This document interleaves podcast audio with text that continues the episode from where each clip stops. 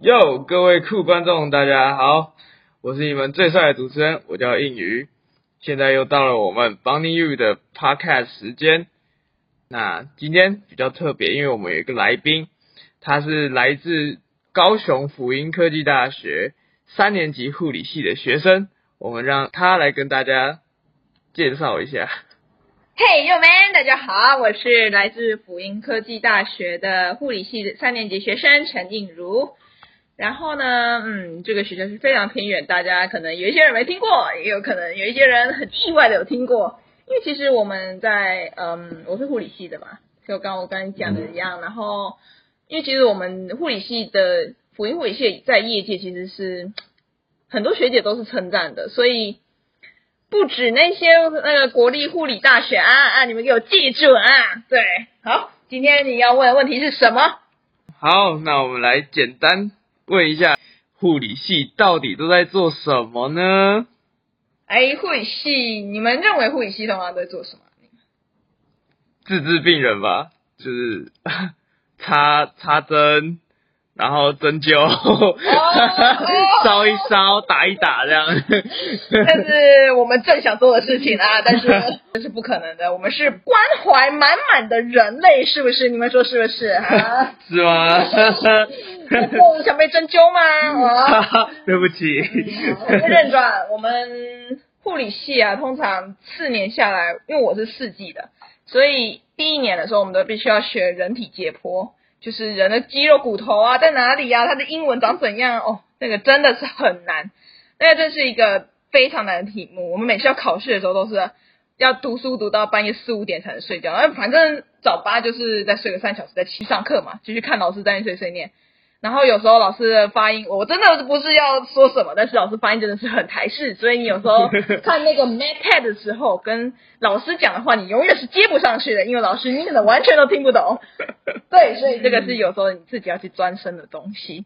然后护理系在做什么？我们除了在学习这些生理解剖，这真的是很基本基本的东西。因为到我们现在，像我现在三年级要学习就是精神啊，精神的东西啊，你要面对精神病人。他们突然突发状况，你都要去赶快去 做一点处理，然后还有社区啊，帮老人做一些事情，这样子就很多很多的。哦，哇哦，听起来超级超级超级忙碌哎。就是如此，不 要欺负护理师啊。我我以为护理系只是在打针之类，我就知道啊会得罪很多人啊。哦，这个打针也是有技巧的，你不知道啊？哦，你说那个角度吗？正是如此，你有不知道大家有没有遇过那种插进去还要再扭来扭去、扭来扭去的？哦，我就有遇过，然后扭到最后我还差点晕倒。那种就是他不懂生理解剖哦，真的是不要来打我，真的是我要以以心买名的。哇，要隐居了。那，哎，可是那你们有实习过了吗？那是当然的呀，我们一年级暑假就开始实习了。所以我们其实从一年级就几乎没什么暑假了，到一二三年级到四年级就是一年一整年的出去实习这样子。哇，太硬了吧！哎，那你们在实习的时候有遇到什么好玩的事情？其实很多好玩的事情，因为你每次遇到病人都不太一样。但是我最最最最喜欢的就是在急诊室。我跟你讲一个非常好笑的，但是那不是我亲身遇到，是我朋友遇到的。他呢就是送进来一个精神病患，然后那精神病患手已经是断掉状态。他断掉状态是他的肉还有一点点连在上面，所以呢悬挂式的，你知道吗？看到吊吊灯嘛，就悬在那边。然后他一进来的时候，天哪！我真的是，我听到同学讲是，他一直疯狂甩他的手，像电风扇一样在嗖嗖嗖嗖嗖嗖这样旋着。然后就，然后学姐他们就想抓他，因为他真的是在一直乱跑。因为不知道大家有没有去过高一的外科，它中间是一个护理站，他旁边都是床。然后呢，那个病人就边甩他的手呢，边。像那个跑操场一样，一直绕着护理站转转转转转。转，然后那个学姐就疯狂要抓他，然后那个病人要被抓到的时候还跳到床上，一直跳，一直跳，一直跳，然后一直笑，一直笑，一笑，然后到最后好像是我不知道是出动什么东西把他们抓住，好像是 E M T，就是所谓的开那个计程叫开不计程车，开救护车前面那个人是 E M T，然后就把他抓住了，所以才终止了这个结束。为什么我们会知道这个故事呢？是因为那个同学的衣服上就有一条血迹。太疯狂了吧！这什么东西？Oh my god! Oh my god! 还有还有另外一个，当然不是每一个急诊都是遇到这么好玩的事情，这当然是一两天才会遇到的神奇事情啊。嗯我们比较常遇到的都是生离死别嘛。我们遇过，我也是一个朋友遇到的，他就是一个阿嬷，他只是骑车好好在路上而已啊，然后结果就后面追撞，然后中间来说是无意识状态的，所以是整个是无意识啊，然后一直在吐，所以那个学长他们一直帮他做 CPR，然后装上呼吸器，然后听我同学讲啊，那个阿妈其实到最后是死的，然后我同学是疯狂一直哭一直哭，对，然后那个 那个家属看到他好像哭的比他们那个家属还要难过，非常难过的，因为那个阿妈真的是很就很遵守交通规则，但是就是被后面追撞，对，所以其实如果未来呢，对护理师、急诊有工作，就是急诊工作的人，其实你都是要有个心理准备，就是你会面临到的是死，还有就生离死别的东西，对啊，哦，嗯，那你想要勉励那些未来人，那些那些正在听这个 podcast 的人，好好珍惜生命啊！骑车给我骑好一点，不要撞人啊！对护理师好一点啊？你们请三宝。别飙车，戴安全帽。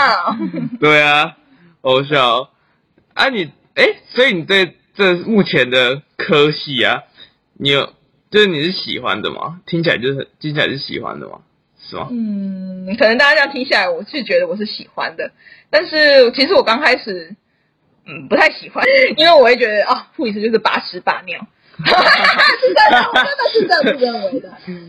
那所以，我那时候第一次读是读综合高中，不知道大家现在听众有没有读综合高中的？就是呃，大家真的是不知道干嘛的时候，就可以去读综合高中。就是你你想吃东西呢，就是去报名嗯吃东西的课；然后你想呃读经商呢，你就是报经商的课，就是个非常复杂的一个地方。哦，对，然后大杂大杂类对大杂烩，所以导致我要毕业的时候，我还是不知道我要干嘛。